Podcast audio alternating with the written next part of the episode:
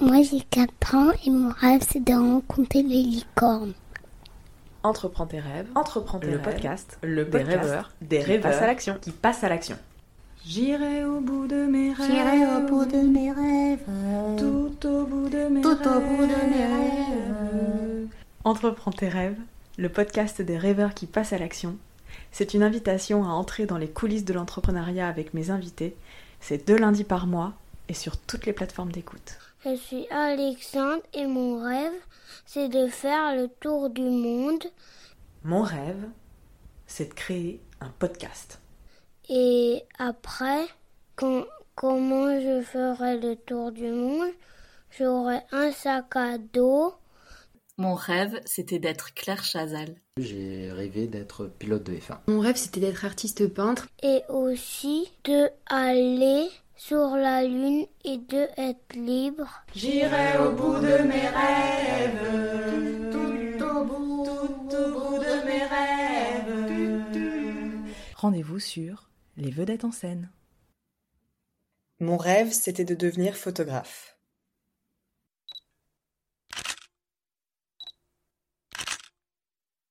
Avec Louise, quand nous avons préparé l'entretien par téléphone, nous étions chacune préoccupées par le quotidien parental.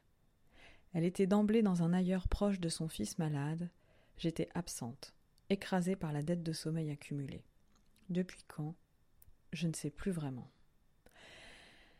Nous avons pris le temps de nous rencontrer par téléphone et s'est posé la question de maintenir ou annuler l'enregistrement prévu à la suite de cet appel préparatoire.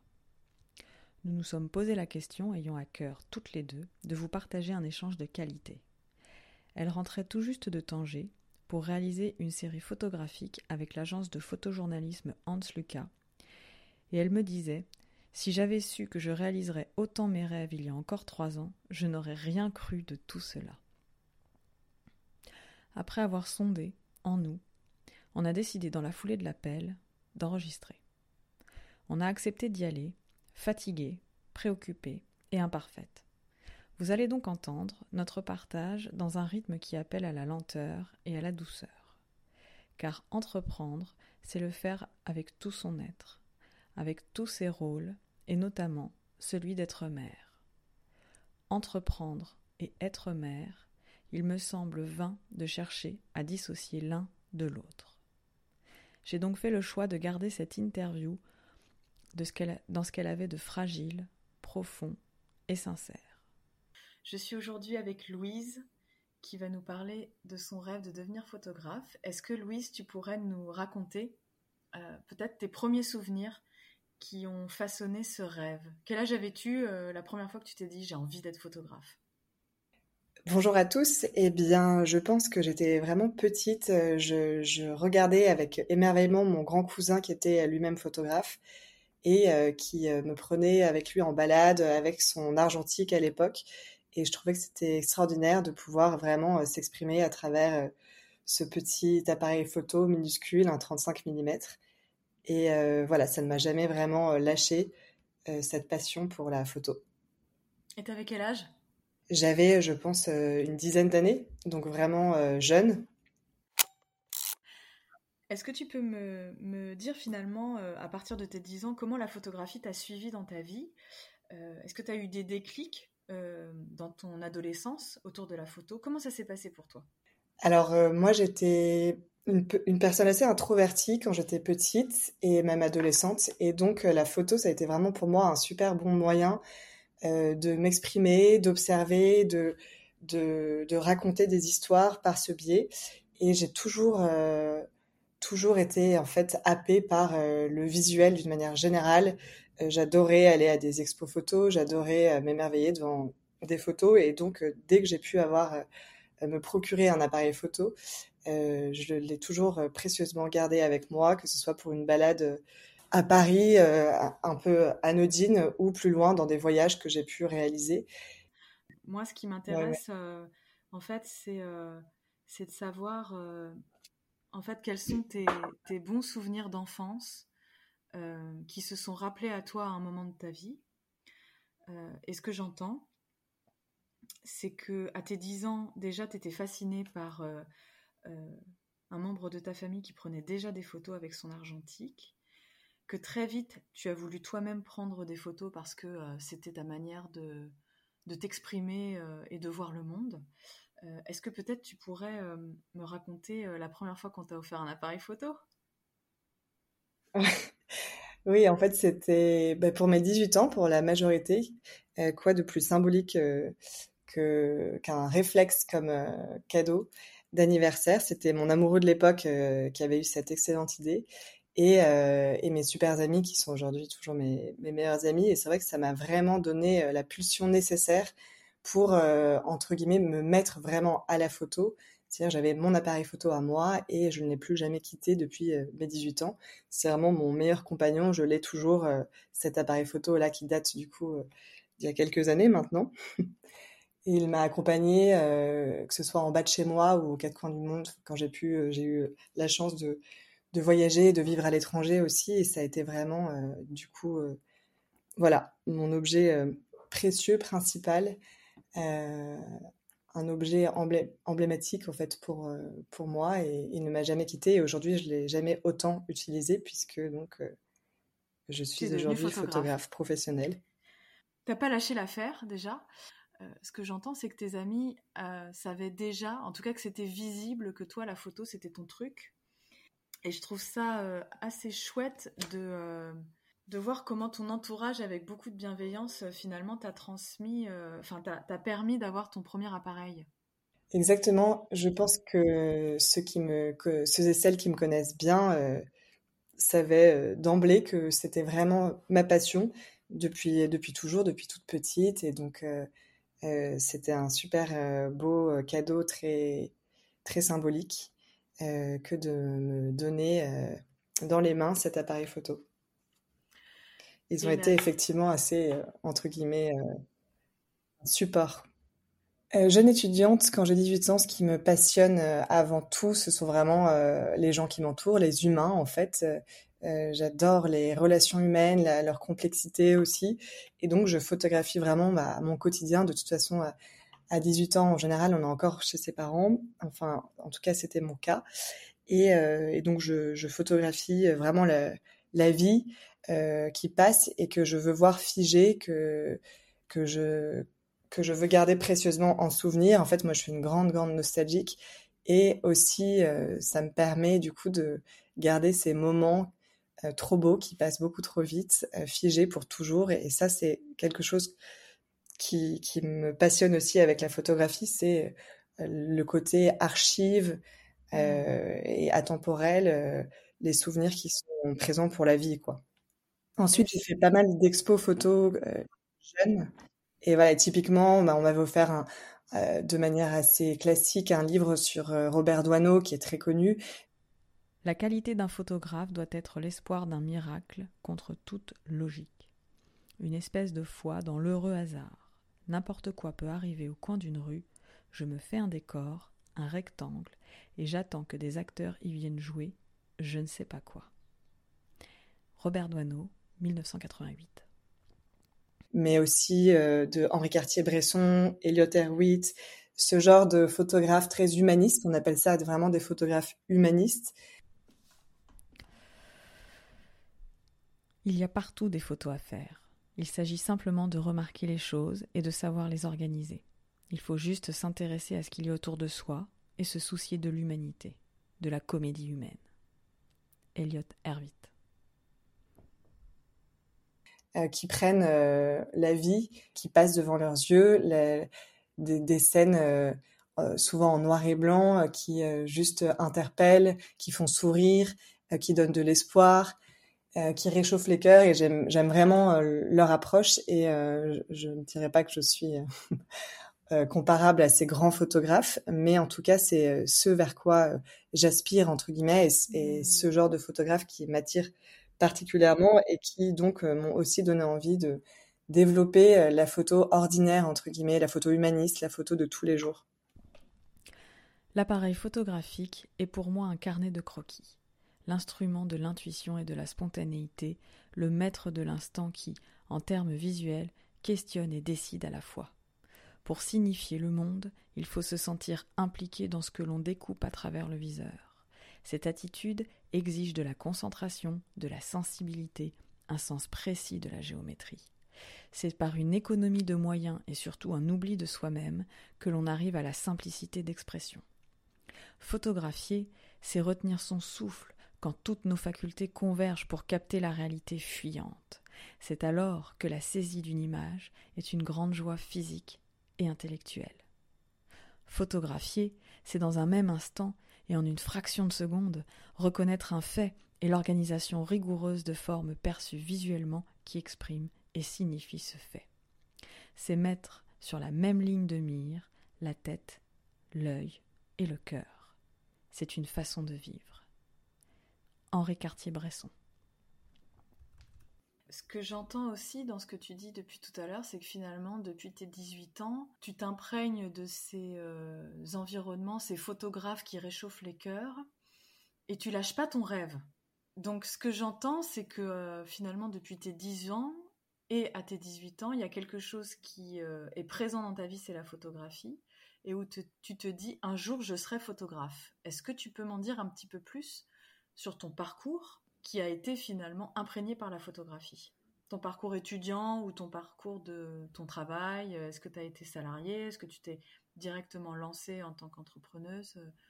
Oui, mais déjà, quand euh, je, ne suis pas sûre que je me, disais vraiment un jour je serai photographe.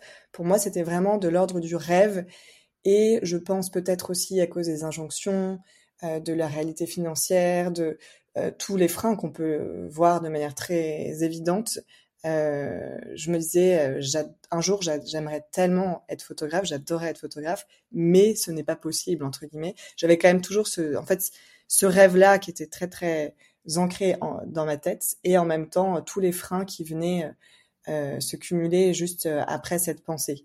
Mais je ne voulais quand même pas lâcher l'affaire, dans le sens où j'ai quand même, malgré moi, parfois de manière inconsciente, suivi des chemins qui me ramener vers la photographie. Hmm. Donc, euh, bah, pour te dire un peu, déjà, je pense que j'ai choisi de vivre dans des endroits euh, très photogéniques.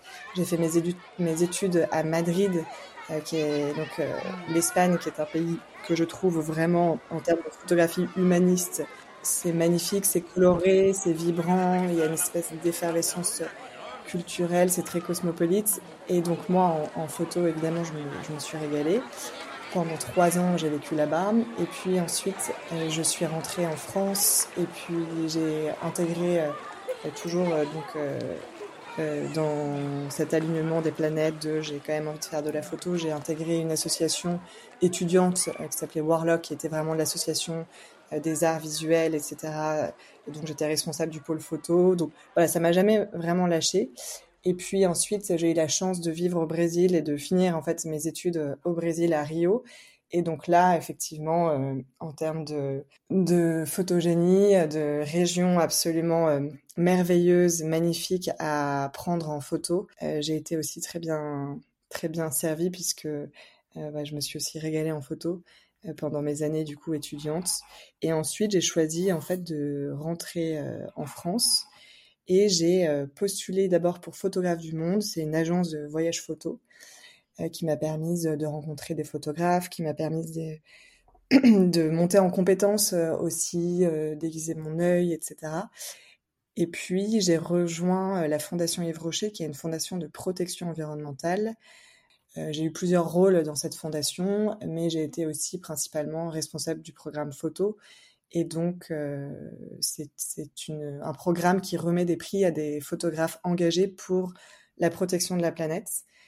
Donc, ça a été un véritable aussi tremplin. Et puis, c'est finalement euh, ce rôle-là qui m'a vraiment euh, donné envie de me lancer en tant que photographe, puisque je, à force de travailler tous les jours pratiquement avec des grands photographes, donc quand je parle de grands photographes, je parle de Brent Steerton, par exemple, qui a reçu un, un WordPress, enfin c'était vraiment du haut, haut niveau, eh bien j'étais un peu frustrée de, de, de, ne plus faire de photos et de ne travailler que pour des photographes sans mmh.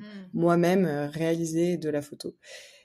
Pratiquer la photo que j'aime et, et donc, euh, et en même temps, il y a vraiment, j'avais un espèce de syndrome de l'imposteur euh, croissant puisque, bah, à force de travailler avec donc des, des, mmh. grands photographes comme même, je sais pas, Marco Zorzanello, Gabriele Cecconi, Catalina Martin Chico, etc. Au bout d'un moment, je me suis dit comment je pourrais considérer faire de la photo étant donné que je, je, suis face à des grands photographes tellement talentueux. Enfin voilà, donc il y avait ce sentiment un peu d'ambivalence entre j'ai vraiment envie de faire de la photo mon métier et en même temps, maintenant que je connais bien cet univers et que je sais que c'est quand même parfois un monde un peu impitoyable, que pour être, pour sortir de l'eau, il faut être euh, extrêmement talentueux pour se faire remarquer, etc. Voilà, j'avais aussi ce syndrome de l'imposteur croissant.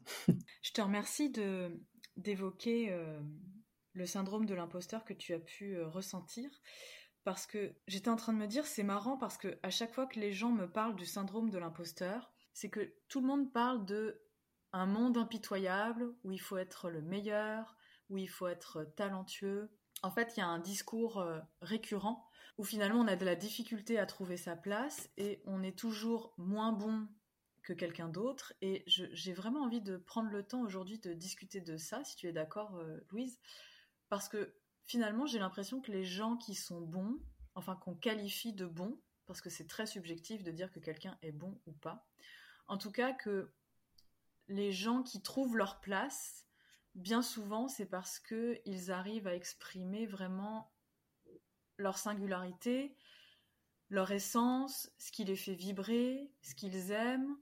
Être euh, bon dans ce qu'on fait, c'est se sentir à sa place et euh, aimer ce qu'on fait. Finalement, la photo, euh, la photo ou l'art en général, c'est beaucoup plus subjectif parce que ça fait appel à des émotions, à des sensations, à des ressentis, à l'histoire personnelle de chacun. Et je trouve qu'être bon en photographie ou être bon dans un métier, j'en sais rien, euh, ce qui me vient là par exemple dans, le coaching, finalement c'est euh, une expérience qu'on propose à quelqu'un, c'est l'énergie, la, vibration, la personnalité de la personne qui, a, qui propose la photo ou un accompagnement qui plaît ou qui plaît pas. Et je trouve que c'est plutôt euh, réjouissant de se dire que je vais pouvoir plaire à certaines personnes et ne pas plaire à, certaines autres personnes et qu'il y a de la place finalement pour tout le monde. Si vous rencontrez euh, le syndrome de l'imposteur, c'est la première invitation de ce podcast, euh, essayez de, lister finalement euh, toutes ces petites injonctions dont parlait Louise tout à l'heure. On n'est pas allé dans le détail, on pourrait aller dans le détail des petites injonctions ou de toutes ces petites parts de vous qui jugent. C'est bon, c'est pas bon, là-dedans je suis super fort, là-dedans je suis moins fort, euh, euh, et d'observer à quel point vous pouvez vous limiter tout seul euh, et vous enfermer dans un syndrome de l'imposteur. Déjà, première, première invitation, à quel point je me juge. Vous preniez votre feuille de A3 comme d'habitude et puis vous listez, voilà, pourquoi je suis nul dans ce que je fais. Et finalement de le transformer dans des éléments factuels, c'est-à-dire neutres, et peut-être pour terminer, ça me vient en même temps que je, vous le dis, peut-être euh, en quoi, quand par exemple euh, je fais de la photo pour toi, euh, Louise, en quoi ça me fait du bien? En quoi je me sens bien? Ouais. Quelles sont mes sensations corporelles? Quels sont les effets bénéfiques quand je prends une photo et que je suis fière de cette photo? Hier, on est allé voir un coucher du soleil avec mes enfants. C'était l'anniversaire de mes jumeaux qui ont aujourd'hui deux ans. Et il y avait une perspective dans le ciel d'une. Enfin, j'ai jamais vu ça. Enfin, la dernière fois que j'ai vu ça, c'était au Chili, dans la perspective et la notion des grands espaces. Et j'ai pris des photos qui m'ont euh, plu. Et j'ai notamment pris un couple et je leur ai partagé les photos. On, a échangé rapidement nos, numéros de téléphone. Et au final, euh, prendre les photos et aller vers l'autre pour lui partager ce que j'avais pris, j'ai senti que c'était agréable est-ce que ce serait pas ça, être à sa place? Pour rebondir, Mathilde, sur le syndrome de l'imposteur, puisqu'on en parle beaucoup en ce moment et je pense que c'est, ça serait un débat euh, infini. Moi, j'avais vraiment une phrase qui résonnait en moi les jours où je me décourageais un petit peu. C'est une phrase qui dit qu'il est dur d'échouer, mais il n'est pire de n'avoir jamais tenté de réussir. Voilà, c'est de Roosevelt. À partir de là, je me disais qu'il fallait que je, entre guillemets, que je persévère, que je donne tout et que je vainque aussi ce syndrome de l'imposteur puisque sinon j'aurais trop de frustration. Et elle m'a pas mal aidée, pas mal guidée, puisque euh, euh, déjà euh, de jouer avec l'échec, s'il arrive, en fait, je trouve que c'est très grisant aussi de se dire qu'on a réussi à, se relever après un échec. Et puis, si l'échec ne vient pas et que c'est plutôt le succès qui arrive, bah, c'est d'autant plus grisant et c'est absolument génial. Et pour te parler, pour rebondir sur le fait d'être à sa place ou pas, d'être bon ou pas, etc., euh, ce qui fait écho en moi, euh, c'est aussi effectivement euh, moi derrière un appareil photo. Quand je déclenche euh, mon appareil photo, je me sens tellement à ma place, c'est-à-dire que je me sens alignée, je me sens ancrée, je me sens bien. Je suis là, je suis dans l'instant présent, je sais pas comment dire, je déconnecte de tout et c'est presque une, enfin c'est une forme de réconfort, presque méditatif mmh. et je me sens tellement bien que effectivement je me dis que eh ben je suis à la bonne place, que je me suis pas trompée, que je me suis pas trompée de voix et, euh, et ensuite d'être bon, mauvais, d'être moyen, effectivement, je pense que c'est assez subjectif, que dans tous les cas, en tout cas pour la, la photo, euh, il faut savoir vaincre son syndrome de l'imposteur, mais en parallèle, il faut réussir aussi à rester humble justement si ça marche, entre guillemets, si ça plaît, etc. Puisque euh, la photo, comme toute discipline, euh, c'est pas c'est pas une science infuse, c'est du travail, c'est de la persévérance, c'est de la discipline et euh, il faut aussi voilà, se donner les moyens pour arriver à ses objectifs. Moi, j'essaye pas mal euh, de me dire que bah, d'une part qu'il faut que je travaille, que je ne lâche rien, que je persévère, quoi qu'il arrive.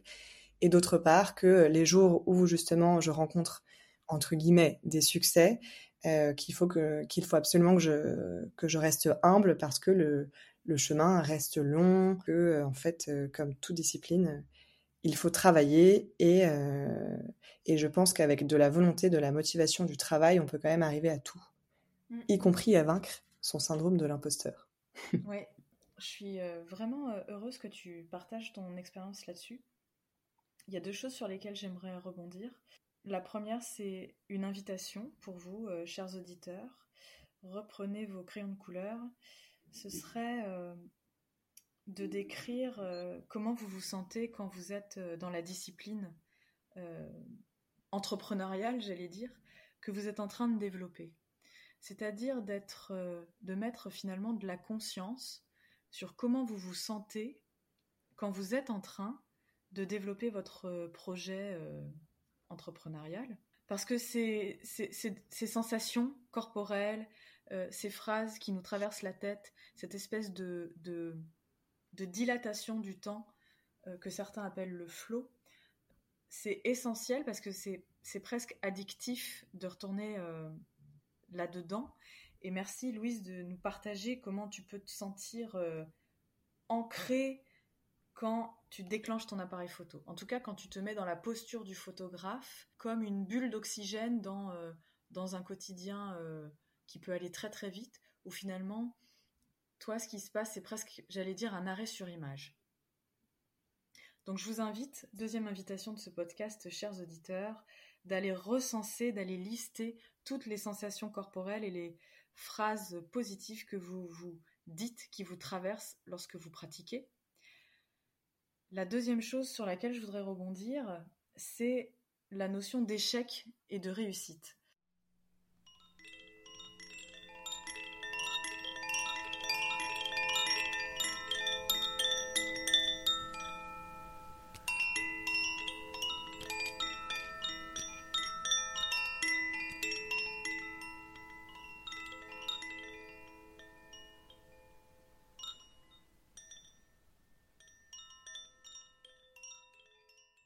La notion d'échec ou de réussite, je la trouve encore une fois euh, très subjective. Tu vas me dire, Louise, si tu partages. Euh, et si c'est différent, euh, je t'en prie, partage-nous ce qui est pour toi. Est-ce que l'échec et la réussite, ce ne serait pas finalement des expériences qui sont plus ou moins agréables à vivre, mais qu'en fait, c'est une étiquette qui soit peut me limiter, soit peut me faire perdre pied quand il s'agit de la réussite? Euh, mais finalement, est-ce que ce ne seraient pas des expériences qu'on vit et qui nous permettent de mieux comprendre comment on fonctionne? Oui, bah moi je suis assez d'accord avec toi. Je partage ton, ton questionnement et, et, euh, tes réflexions. Je pense que les échecs et les réussites, ça façonne, euh, ça façonne, ça te guide vers ce que tu dois être et aller Et donc, entre guillemets, des échecs, c'est presque des cadeaux dans le sens où, en fait, tu dois aller vers ce chemin-là et que parfois tu te perds un peu parce que la pression, les injonctions sociales ou que sais-je, et donc on va te diriger à droite alors qu'en fait tu dois aller plutôt vers la gauche ou, encore un peu plus droit. Et finalement, tu vas rencontrer des échecs alors que ta, ta, route, elle n'était pas vraiment dans ce sens-là, mmh. mais dans l'autre sens. Je ne sais pas si, si, mon image est bonne. Alors ça ne s'applique pas sur, pour tous les échecs, évidemment. Oui, mais je vois tout ce que tu veux dire. C'est comme un chemin et qu'un échec, ce serait peut-être une impasse euh, où finalement on se dit, bah, moi, j'ai pas envie de fonctionner comme ça, j'ai pas envie de continuer comme ça. Et une réussite, c'est waouh, qu'est-ce que c'est bon, ok, j'ai envie d'aller là-bas. J'ai envie d'aller dans cette direction-là. Et donc, euh, d'aborder finalement ces expériences de vie, ces initiatives que vous allez lancer pendant votre parcours entrepreneurial, mais qu'on pourrait aussi voir dans nos parcours personnels, c'est vraiment d'être euh, dans une espèce de neutralité et de confiance dans OK, en fait, j'ai envie d'aller là-bas où ça me fait trop kiffer, quoi. Oui, même les réussites dans ce sens de euh, tu assois tes compétences, tes, mmh. tes succès, enfin tu, tu, tu, vas vraiment vers euh, tu es au bon endroit quoi entre guillemets. C'est ça. quand tu as du coup euh, récemment j'ai fait une expo photo et euh, j'avais même pas vraiment mis de prix sur les photos parce que j'avais même pas envisagé que des personnes pouvaient euh, acheter mes photos et finalement j'ai été presque victime de mon succès. Il restait que deux photos à la fin bref. Et je me suis quand même dit à ce moment-là c'était pas mon but de, de, de faire de l'argent etc mais je me suis vraiment dit à ce moment-là ok là je suis quand même au bon endroit les gens euh, m'achète des photos. C'est-à-dire que heureusement que j'ai su lever ce syndrome de l'imposteur, d'accepter de. C'était une opportunité qui s'est présentée à moi. J'ai dit oui sans trop réfléchir et donc euh, de d'exposer ces photos et que et que ça marche et qu'elles plaisent quoi.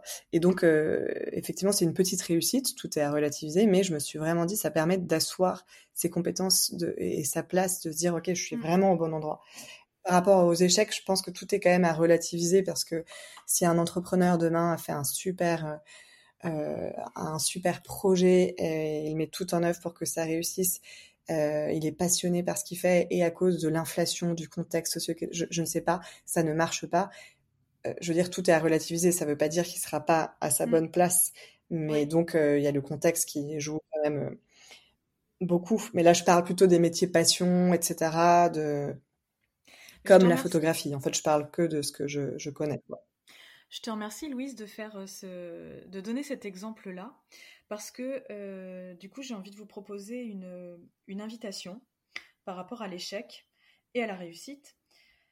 Le premier, ce serait euh, de lister vos échecs et de d'essayer de, de, les, de les évoquer en, de façon très neutre, comme si vous deviez décrire ce que vous avez fait avec des, avec des faits et de relativiser votre expérience de l'échec, voilà, en écrivant qu'est-ce qu'à ce moment-là vous maîtrisiez et qu'est-ce qu'à ce moment-là vous ne maîtrisiez pas. C'est-à-dire que vous n'aviez pas de, prise sur ce sur quoi vous n'aviez pas de prise. Et la deuxième partie de l'invitation, ce serait de euh, lister vos réussites, ce que vous considérez comme des réussites, euh, de, décrire euh, vos, succès et qu'est-ce que ça vous a fait? Qu'est-ce que ça a conforté? Qu'est-ce que ça a consolidé? Qu'est-ce que ça a euh, appuyé comme compétence chez vous? Je suis sûre que cet exercice va vous faire du bien.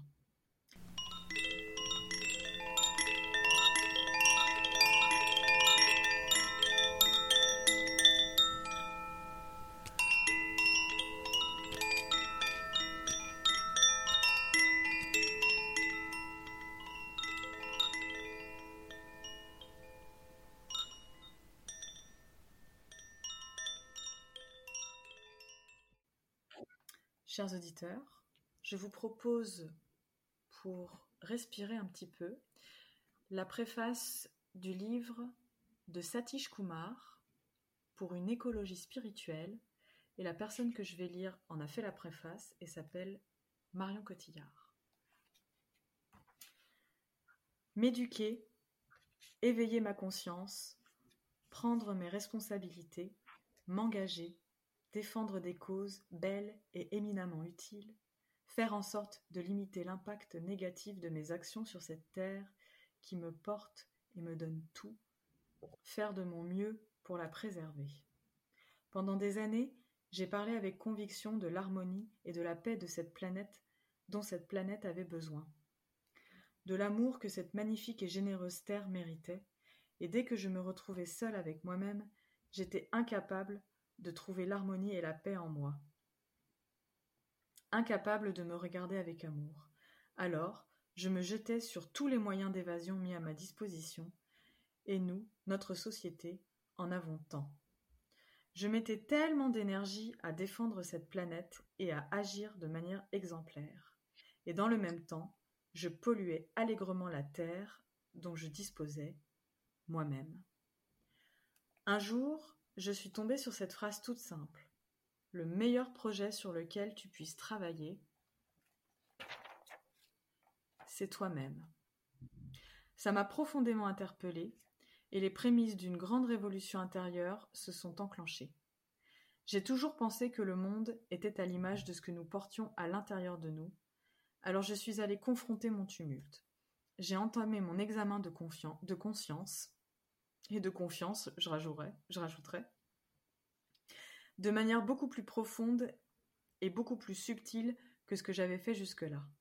Toutes mes actions envers la planète m'ont bien évidemment été utiles et constructives, mais il était temps pour moi de me connecter à un autre niveau de pureté, de cette nature dont nous faisons tous partie et qui fait partie de nous, à la pureté de mon être profond, au silence, au vrai silence ne plus me laisser envahir de pensées, pour la plupart inutiles et vaines, libérer de l'espace en moi pour une évolution pérenne et être cohérent avec mon discours.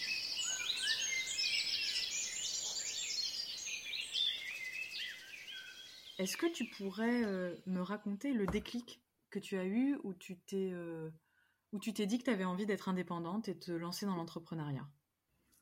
Eh bien, mon déclic, il a été que j'ai adoré travailler pour la Fondation Yves Rocher, qui est une grande fondation de protection environnementale. Euh, j'ai rencontré des personnes formidables. J'ai appris beaucoup, beaucoup de l'univers aussi de euh, la protection environnementale, des écosystèmes, euh, même de manière plus technique sur la plantation d'arbres, etc. j'ai eu un réseau. en fait, j'ai fait des rencontres nourricières très importante. Euh, les rencontres euh, que j'appelle nourricières, ça m'a vraiment aidé à faire justement mon tremplin pour euh, me lancer à mon compte. En cela, je pense aux rencontres avec les lauréates terre de femmes de la Fondation, avec laquelle j'ai eu le plaisir de travailler. Ce sont des femmes qui ont été primées par la Fondation pour vraiment leur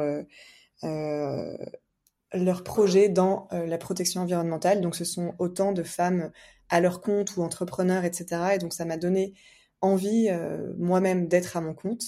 Il y a eu mmh. ça, et puis il y a eu aussi, euh, euh, de manière assez personnelle, on va dire, la naissance de mon fils, qui m'a donné comme une ressource supplémentaire pour me dire, OK, aujourd'hui, quand je le regarde, j'ai envie qu'il soit fier de ce que fait sa mère, j'ai envie qu'il soit fier de moi, j'ai envie de, en fait, aussi être à ma juste place et donc faire ce qui me passionne.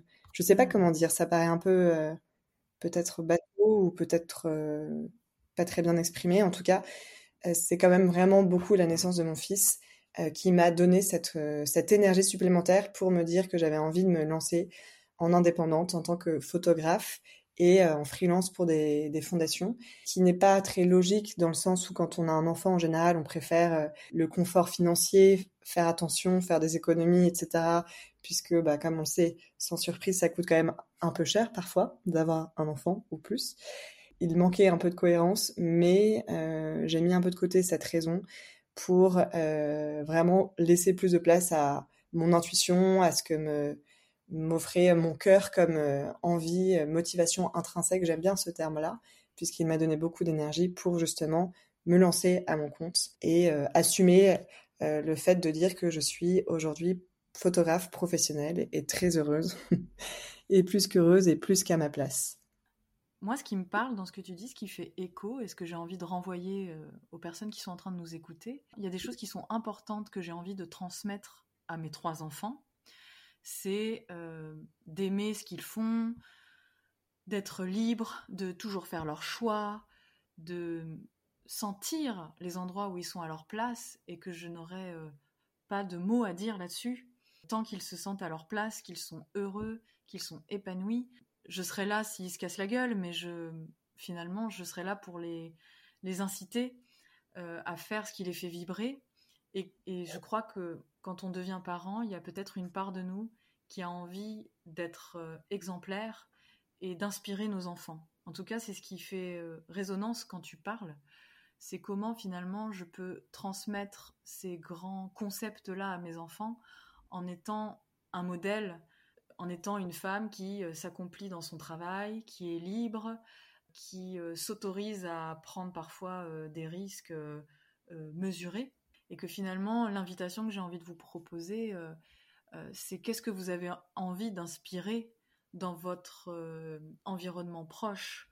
Je sais que moi, mes amis sont inspirants pour moi dans les valeurs qu'ils défendent, dans les projets qu'ils entreprennent, parfois dans leur euh, façon de dire non. Et est-ce que ce serait pas finalement une boussole de se dire à mes enfants, à mes amis, à mes proches, j'ai envie d'inspirer ça dans un premier cercle et que ça me porte pour être inspirant pour les gens avec qui je vais travailler ou euh, qui vont pouvoir bénéficier, goûter de mon travail? Est-ce que ça te parle, Louise, ou, je suis complètement à côté de la plaque Oui, tout à fait. Euh, non, tout à fait, je, te rejoins euh, totalement.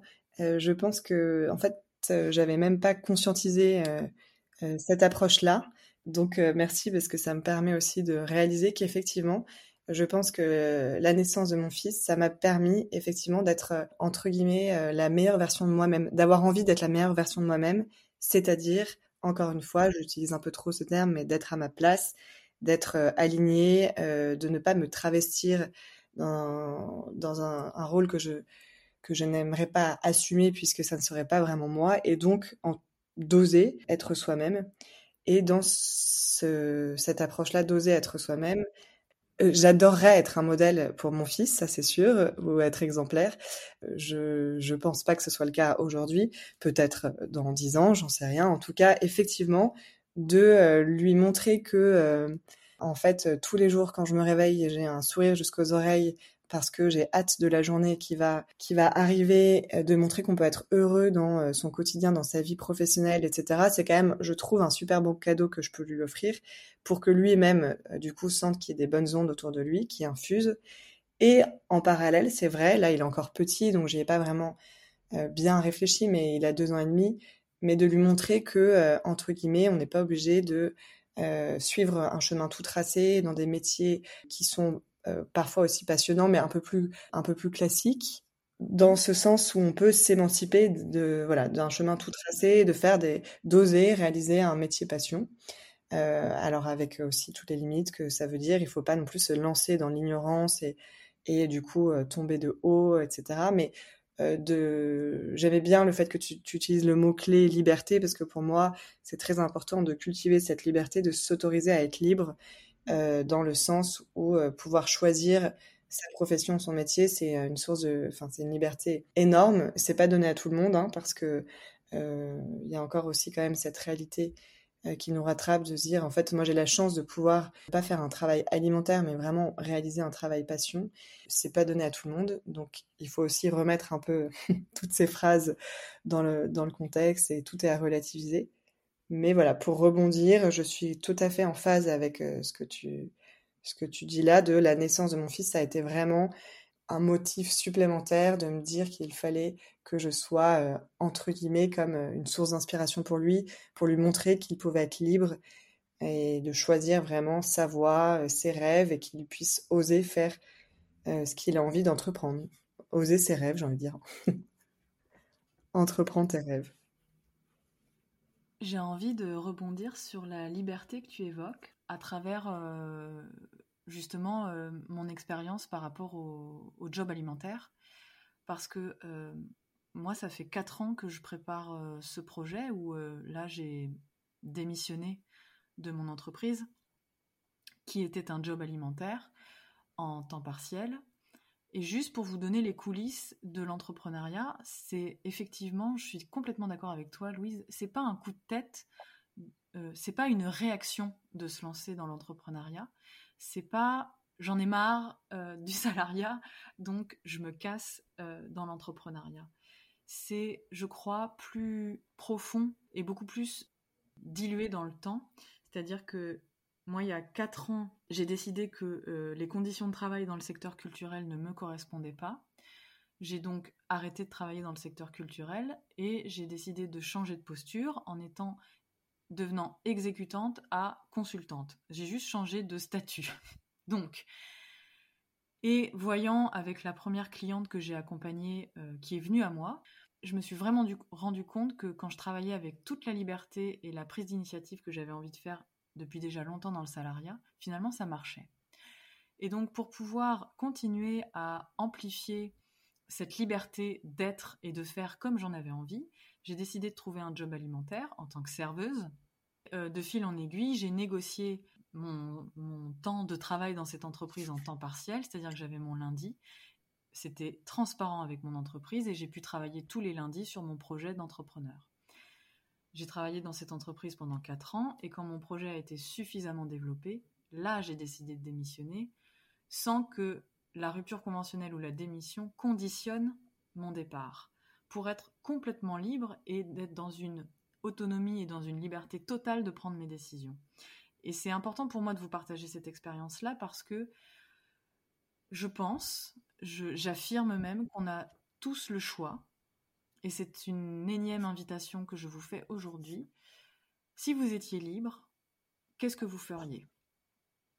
Et là où vous ne vous sentez pas libre, qu'est-ce que vous pourriez faire pour gagner des espaces de liberté?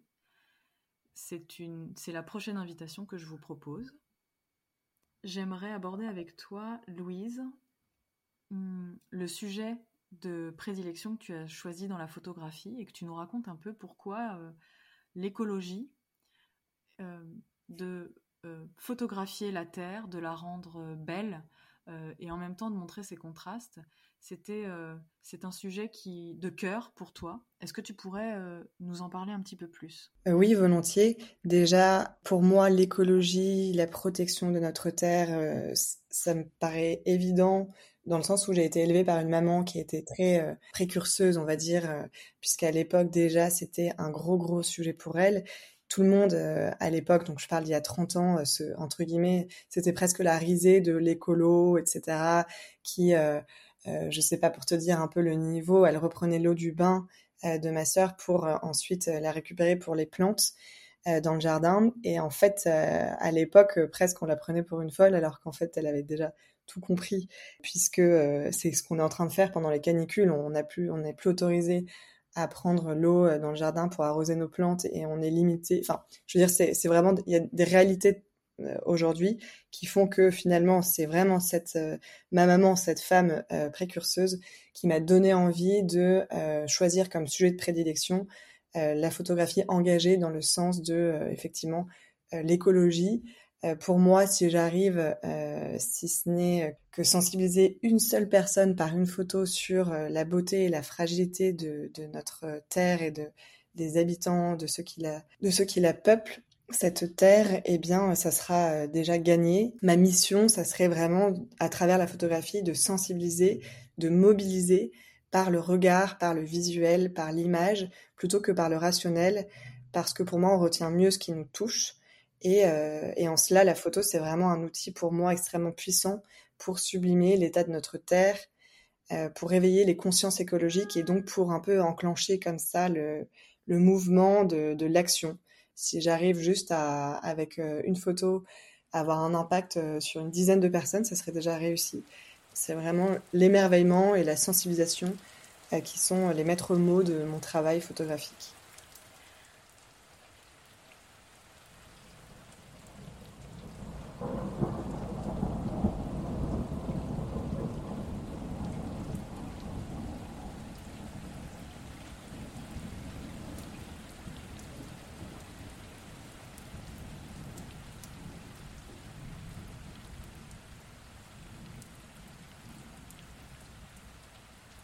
Et du coup, est-ce que euh, tu pourrais nous décrire l'une de tes photos de cette femme qui bronze?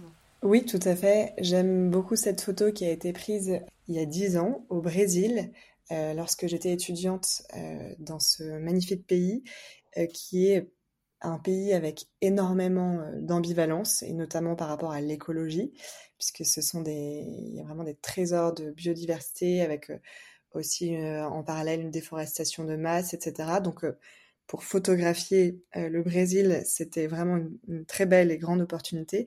Et cette photo en particulier que j'ai trouvée, elle n'est pas en Amazonie ou, ou dans une, une, montagne, etc. Elle est juste sur une plage, qui, une plage parmi d'autres, et se trouve une femme qui bronze, qui est seule, qui, qui, qui bronze, qui a l'air extrêmement euh, en harmonie, euh, qui a l'air d'être bien, qui a l'air d'être euh, heureuse. je pense que c'est une touriste. Et en fait, elle bronze, elle est seule sur cette plage qui, qui, ressemble presque à une plage un peu abandonnée. En tout cas, il y a au loin des, des bateaux abandonnés et plus proche de cette femme qui l'entoure, il y a des conteneurs vraiment de, de construction avec plus loin des grues qu'on aperçoit ou peut-être qu'on devine au regard. En tout cas, je trouve que cette photo, elle est assez puissante euh, pour euh, révéler euh, l'ambivalence dans laquelle aujourd'hui on doit faire face aux défis de notre temps, c'est-à-dire on essaye de s'intégrer dans un paysage qui est mouvant, qu'on ne maîtrise plus et qui pourtant est bien là. Et en même temps, est-ce qu'on n'est pas en train de justement faire l'autruche? En fait, ce qui est drôle, je trouve, dans cette photo, c'est le fait qu'on a l'impression quand elle bronze comme ça, elle dort, qu'elle se rend même pas compte qu'autour d'elle, il y a quand même des, bah, constructions, des conteneurs euh, de toutes parts, quoi, et qu'elle est entourée par euh, la réalité euh, de notre siècle. C'est pour ça que j'aime beaucoup cette photo et qu'elle qu'elle a fait pas mal débat, en tout cas qu'elle qu'elle pose des réflexions, qu'elle ouvre des discussions. Dans ce sens-là, je réponds à ma mission de sensibiliser et mobiliser, puisque si une photo interpelle, c'est pour moi une bonne photo. Ça fait écho à un, souvenir euh, personnel que j'ai vécu cette année en, Thaïlande. Et j'ai envie d'être euh, au service de ce que tu racontes avec mon expérience personnelle. C'est qu'on est parti en Thaïlande dans un très très beau euh, spot de plongée où on allait avec mon fils de 4 ans regarder les raies manta, les poissons tous aussi colorés les uns que les autres. Et euh, j'ai fait mon baptême de plongée en bouteille euh, d'ailleurs euh, là-bas. Donc c'était extraordinaire. Et en même temps, j'ai été vraiment interpellée, mais voyez-y vraiment quelque chose comme un enfant qui comprendrait pas une situation. J'étais vraiment interpellée par les gens qui se doraient la pilule sur une plage où tous les matins, il y avait un courant de, de comment on appelle ça de polystyrène qui se déposait sur la plage. Dans un premier temps, j'ai vraiment été dans le dans le jugement en me disant euh, en jugeant les occidentaux finalement qui, qui venaient euh, profiter d'un paysage euh, extraordinaire sans nettoyer finalement autour d'eux, tout comme j'aurais pu le penser des Thaïlandais.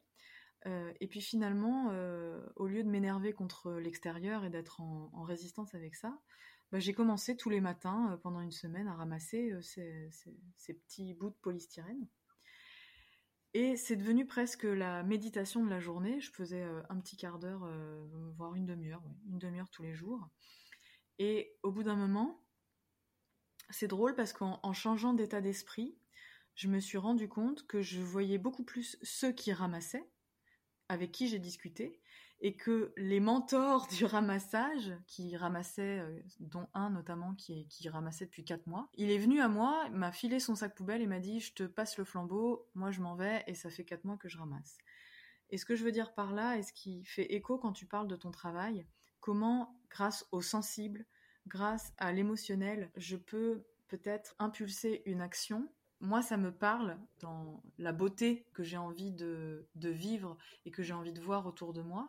Et parce que j'aime le beau, je contribue à la beauté de la Terre en la nettoyant. Du coup, je, pense que le travail artistique ou même euh, un autre type de travail par le sensible, l'émotionnel, la beauté, l'intuition n'est pas vain parce que effectivement, je pense que ça impulse des mises en action et qu'en fait, je pense qu'on est bien plus qu'on ne l'imagine à faire notre petite part de colibri toi, c'est une photo, moi, c'est ramasser des déchets, d'autres, c'est être de bonne humeur quoi qu'il arrive dans la journée.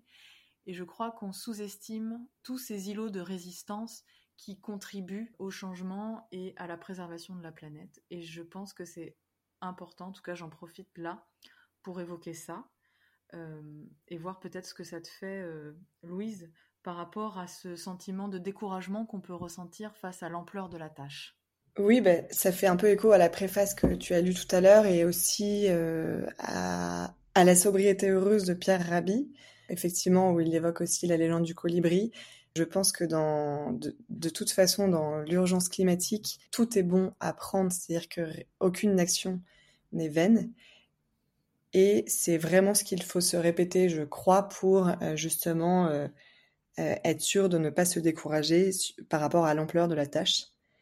Donc effectivement, il y a ça, il y a aussi le, la puissance du collectif qui, je pense, est très important à garder en tête, comme euh, ce que tu viens de raconter dans ton anecdote, euh, c'est de se dire qu'on n'est pas seul et qu'on peut se mobiliser à plusieurs et qu'en fait, en ayant conscience du fait qu'on soit tellement nombreux, eh bien, le découragement peut disparaître petit à petit puisqu'on se sent vraiment beaucoup plus fort quand on est, quand on est nombreux. Hein.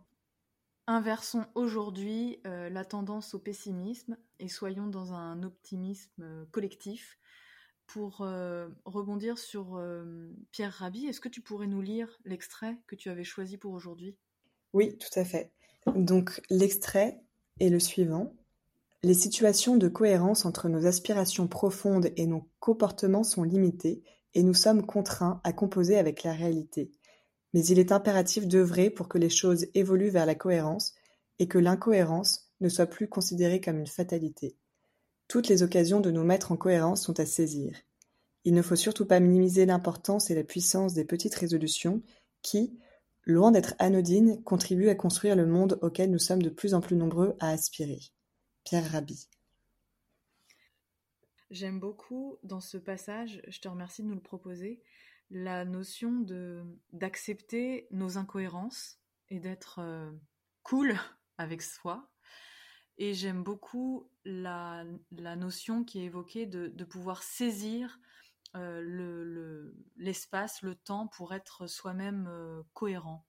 Et j'ai envie de vous inviter, chers auditeurs, à peut-être lister trois de vos valeurs fétiches et de dire, et de, et de, sur votre petite feuille A3, de, de dire comment vous incarnez ces valeurs dans votre quotidien et finalement si vous estimez que c'est pas suffisant et que vous en voulez encore, euh, comment vous pourriez faire pour les incarner davantage? Je vous donne un exemple. Euh, pour moi, la créativité est quelque chose de très très important dans mon travail. Et j'ai souvent pensé que pour être créative, je devais euh, faire de la peinture, écrire, dessiner et que sais-je. Et en fait, je mesure dans mon travail que la créativité, c'est constamment. Et c'est euh, me laisser de la place à cette créativité qui s'exprime. Et ça rejoint une autre valeur qui est très importante qui est la liberté.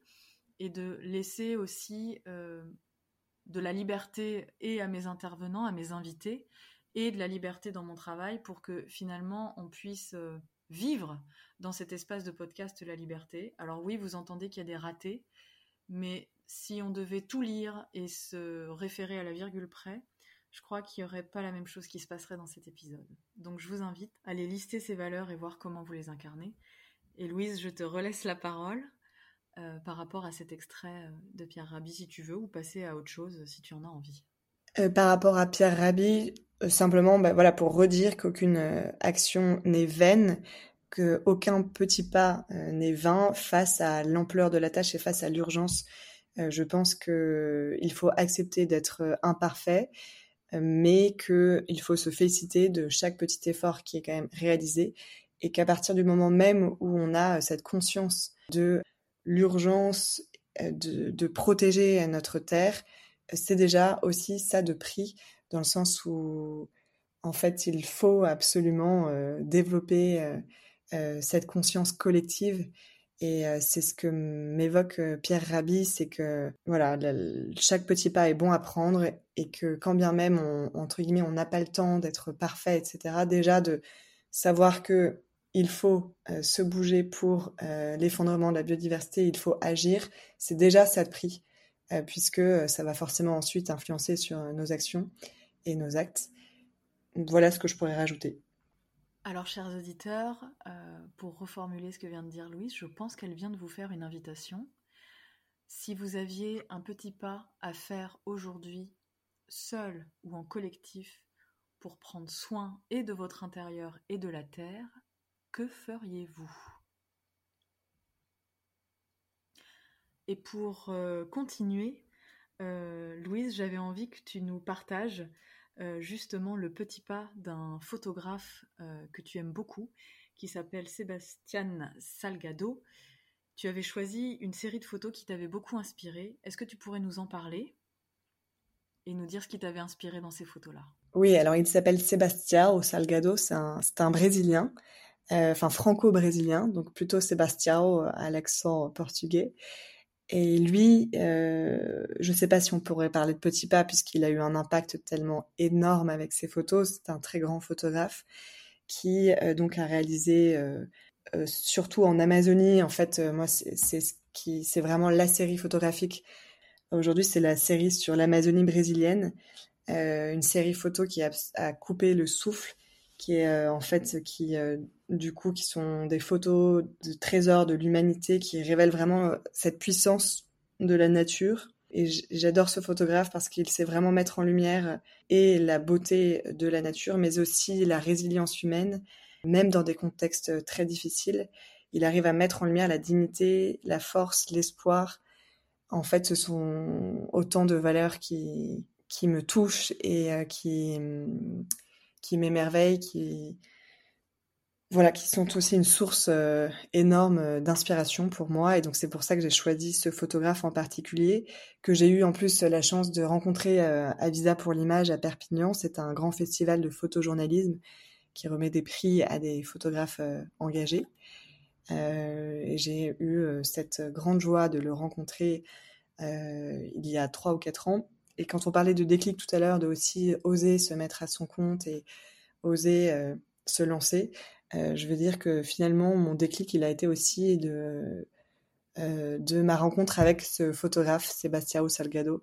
Et je vous invite à, lire ses livres, à regarder ses photos ou bien son documentaire, Le sel de la terre, euh, qui est absolument euh, incroyable. Je crois que tu le connais aussi, euh, ce, documentaire, puisqu'on en a un peu parlé tout à l'heure. Effectivement, euh, euh, Le sel de la terre, c'est un film qui m'a fait beaucoup de bien, qui se termine sur une note très positive que je vous invite vraiment à aller voir. Et pour peut-être rajouter quelques petites infos sur son travail, il me semble que euh, ce photographe, quand il se lance sur une thématique, là en l'occurrence euh, c'était sur les espaces vierges euh, sur le globe terrestre, je crois que c'est un projet qui a abouti à la fabrication d'un livre et je crois qu'il a travaillé huit ans sur ce projet. Et je, je trouve ça vraiment très inspirant de, de voir à quel point on peut être persévérant, tenace, motivé, déterminé quand on se sent euh, rempli d'une mission. C'est un terme que tu as utilisé tout à l'heure. Tu as dit ma mission, c'est de sensibiliser.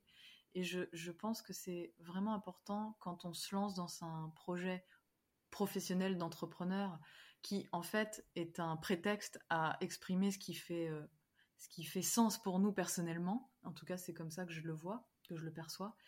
Et de vraiment, euh, si c'était une dernière invitation à vous proposer, chers auditeurs, ce serait d'aller regarder chez vous, euh, en fait, qu'est-ce qui fait sens euh, au plus profond de votre être, qui vous permettrait de tenir sur la durée, comme Louise, comme ce photographe brésilien, sur le long terme. vraiment d'aller sentir profondément quelle serait votre mission sur Terre. Euh, et c'est pas euh, quelque chose euh, d'égocentrique ou de présomptueux, j'allais dire. C'est vraiment d'aller chercher ce qui vous fait vibrer dans votre essence. Louise, j'ai envie de te proposer, parce qu'évidemment on pourrait encore parler des heures, le mot de la fin. Et j'ai envie de te guider un peu pour ce mot de la fin. C'est en quoi pour toi c'était important de témoigner aujourd'hui de ton expérience aux auditeurs de Entreprends tes rêves?